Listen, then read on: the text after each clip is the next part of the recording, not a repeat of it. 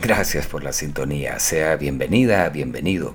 La puerta no está asegurada y puede pasar con toda confianza.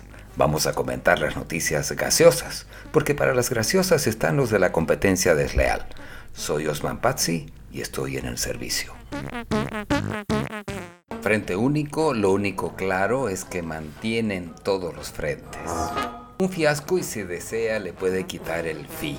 La convocatoria del Comité Pro Santa Cruz a los precandidatos presidenciales, que alguna expectativa había generado este sábado 2 de febrero, terminó de la única manera posible, con unas intenciones en el papel que todo lo aguanta y las firmas de cinco presidenciables, una para cada punto del documento que, con otras palabras, reproduce lo que ya está en la constitución política del Estado, la ley electoral y en el sentido común.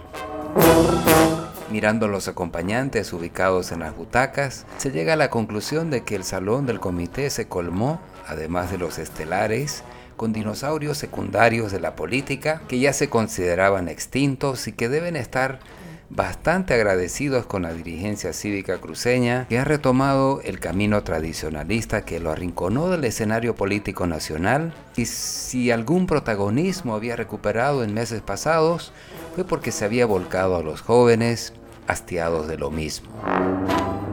Era bastante ingenuo pensar que de aquí saldría algo. La consecuencia lógica será que los inconformes buscarán otras vías y formas de hacerse escuchar.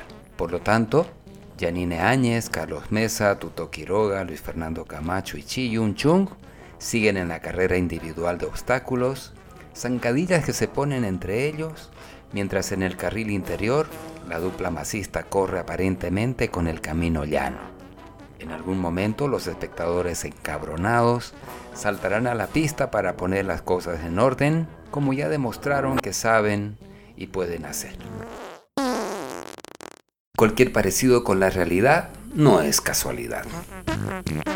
Ahora nos despedimos porque nos están tocando la puerta. Hasta pronto.